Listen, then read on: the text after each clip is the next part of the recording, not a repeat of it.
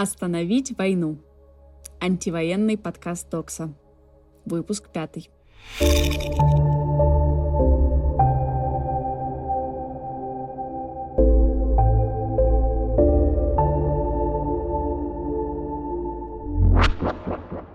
Привет!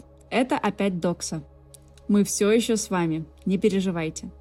Вчера прошли, наверное, крупнейшие акции с самого начала войны – на них задержали около 5000 участников, а количество участников самих акций оценить невозможно. Признаюсь, мне всегда казались подсчеты участников акций самым странным занятием, хотя этим довольно часто любят заниматься медиа и политические комментаторы в России. Вышло 50 тысяч. Это мало для такого города, как Москва. Вышло, наверное, всего тысяча. Это вообще незначительно. Такие разговоры заставляют представлять себе акции протеста как своеобразные соцопросы. Ирония в том, что в стране, в которой государственная элита окончательно монополизировала распространение информации, победить в этом соцопросе невозможно. Ведь ни одна альтернативная точка зрения не сможет заполучить такую же аудиторию, как самая низкопробная пропаганда. Мы не видели никаких публичных заявлений от других свободных людей – не чиновников, бюрократов, купленных звезд, а от других частей общества. Так что пока что публично существует только одна позиция – нет войне. То, что любые протесты против войны – угроза для путинского режима, можно увидеть хотя бы потому, с какой жестокостью они подавляются.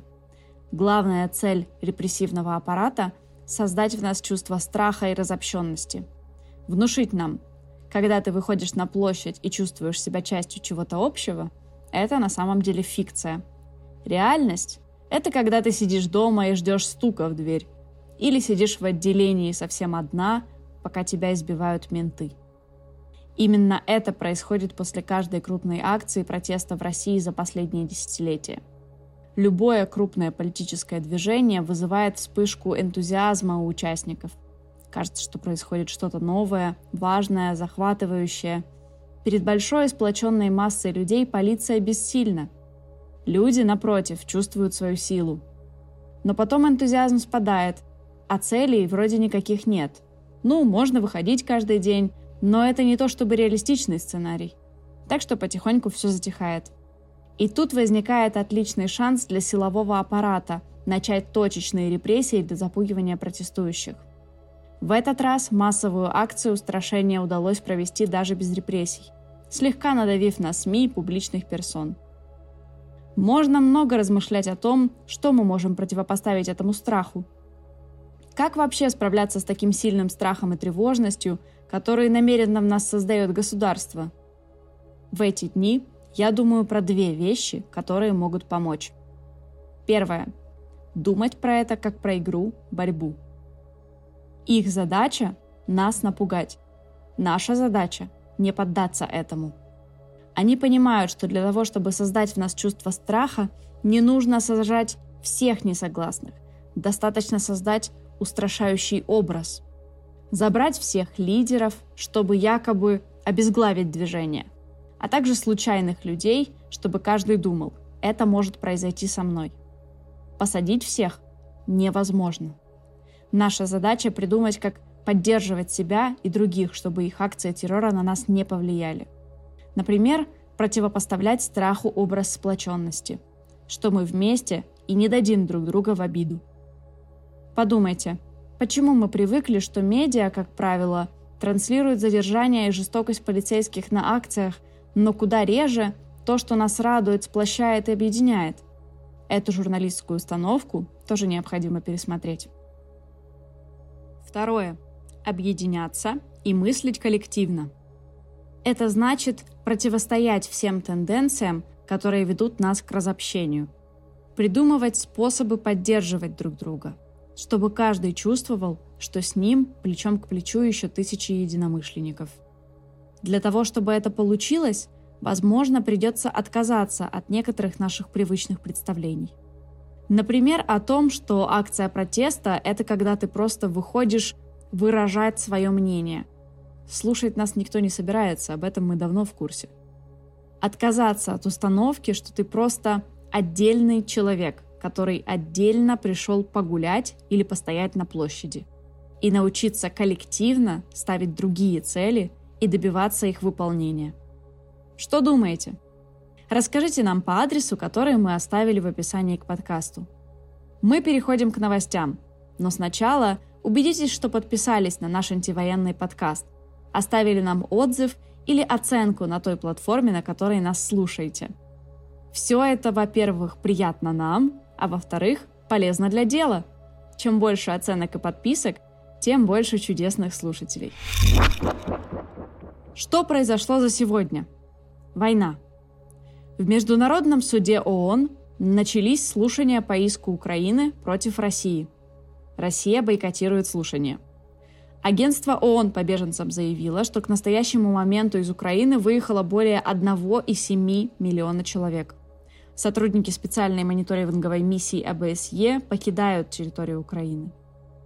Состоялся третий раунд переговоров России и Украины о прекращении боевых действий. Россия объявила об открытии гуманитарных коридоров для транспортировки беженцев в Россию и Беларусь из Киева, Мариуполя, Харькова и Сум с 10 утра 7 марта. Украина не согласна с условиями эвакуации. Глава администрации города Сумы, через который должен пролегать коридор, считает, что это может быть провокацией. Сотрудник Красного Креста Доминик Стилхард рассказал, что в воскресенье эвакуационный коридор из Мариуполя был заминирован, и сотрудники организации не смогли пройти.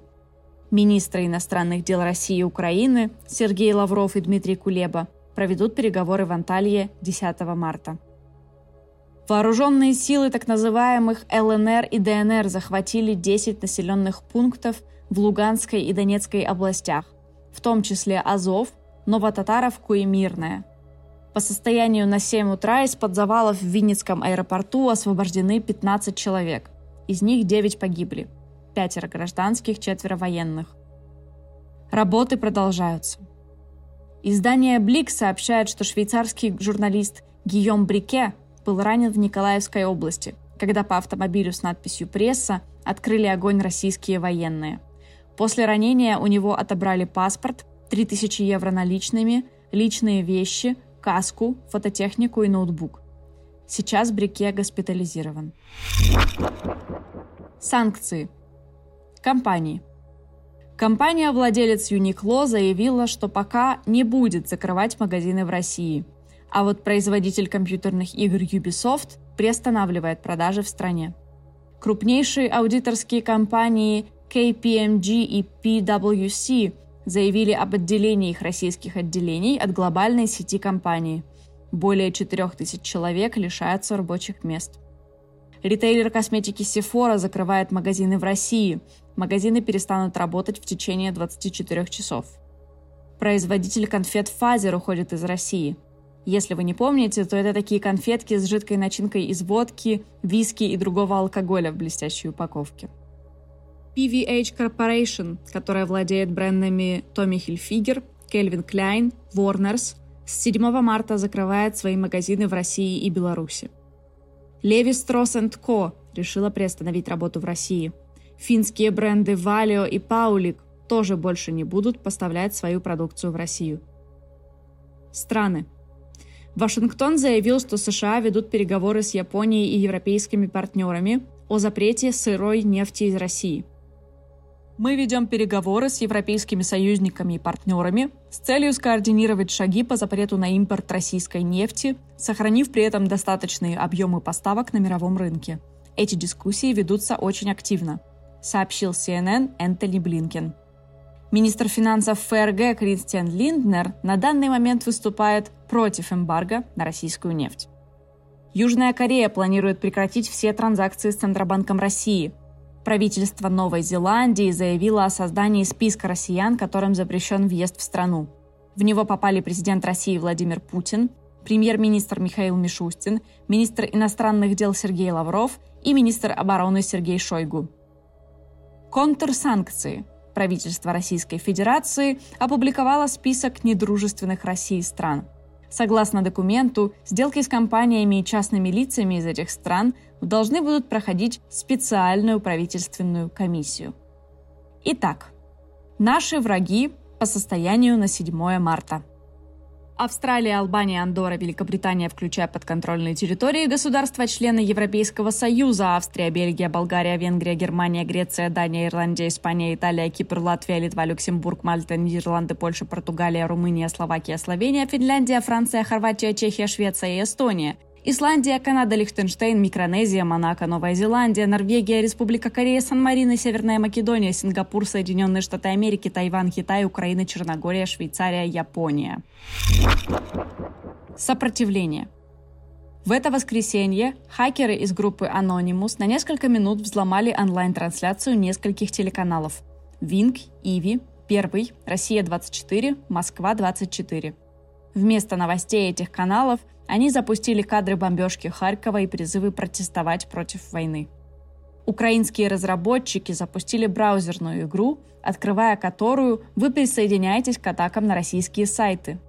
Цитата. «Игра для всех, но больше всего таким образом мы стремимся привлечь детей и подростков. Мы знаем, что молодые люди стремятся помочь Украине победить, но часто не знают, как это сделать. Эта игра поможет им использовать свое время с пользой для общей победы. Поэтому просим не только играть, но и приобщать друзей и знакомых по всему миру, пишут разработчики.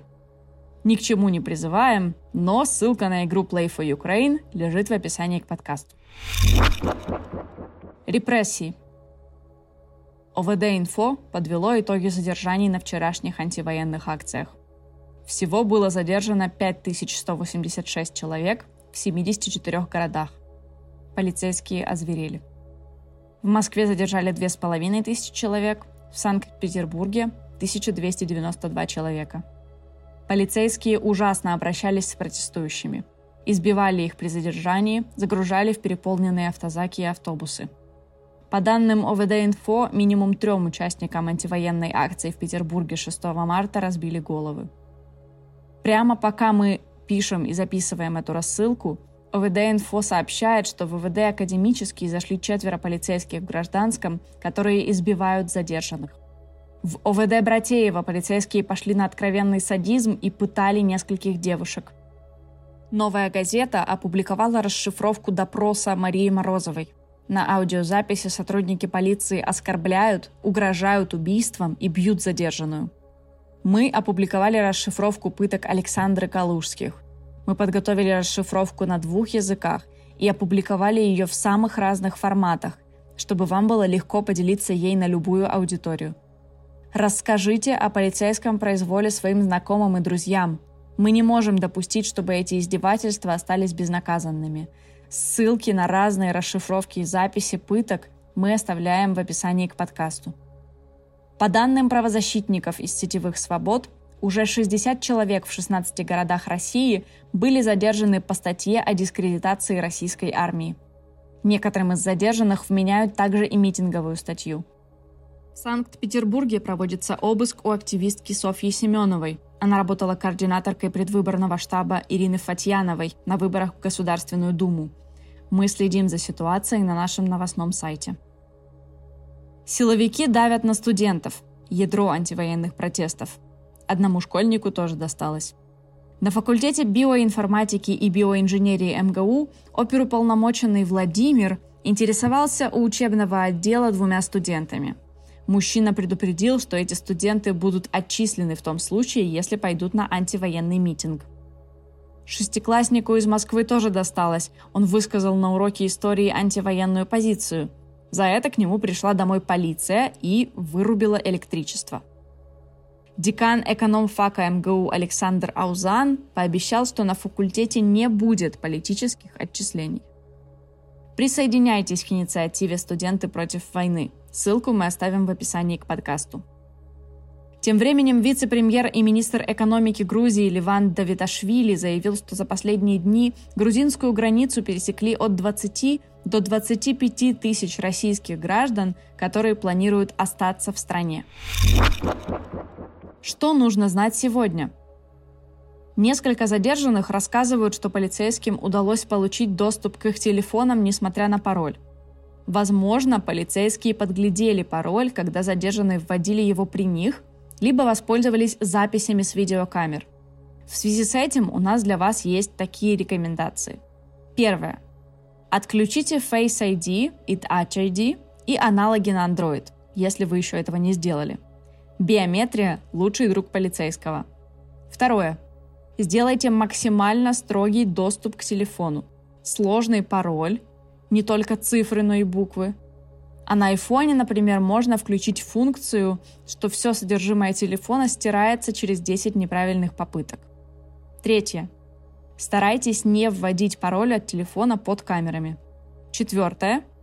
Периодически меняйте пароли на устройствах, если часто ходите на акции и переживаете, что могли ввести его под камерой видеонаблюдения. Что делать, если к вам пришли с обыском за публикацией в интернете? На этот вопрос отвечают Роскомсвобода в очень понятных карточках и видео. Все ссылки в описании к этому выпуску. Что делать, когда избили полицейские? Воистину нет такой проблемы, на которую нет гайда от ОВД Инфо. Ссылка там же, в описании к подкасту. Что сделать, чтобы приблизить конец войны? Расскажите знакомым, друзьям и родственникам, которые вне политики, про зверство российских полицейских. Возможно, они ответят вам «ну, сами заслужили», но что-то внутри них дрогнет. Расскажите нам про ваши успехи в ответном письме. Завтра 8 марта, День борьбы за женские права. На этот день запланированы две антивоенные инициативы. Феминистское антивоенное сопротивление призывает в этот день не дарить и не получать цветы, а выходить на улицы города и возлагать цветы к памятникам Великой Отечественной войны в своем городе. Так можно почтить память погибших мирных граждан в Украине и выразить свое отношение к военным действиям. Кира Ярмыш призывает россиянок выходить на центральные площади городов в 14.00. Работа над ошибками. В позапрошлой рассылке я рассказывал вам про то, что на 6 марта было анонсировано две нескоординированные акции на один и тот же день. От социалистической альтернативы, феминистского сопротивления и других инициатив, и еще отдельно от команды Навального, Весны и других – Акции были запланированы на два разных временных промежутка – 15 и 14.00 и проходили в разных локациях.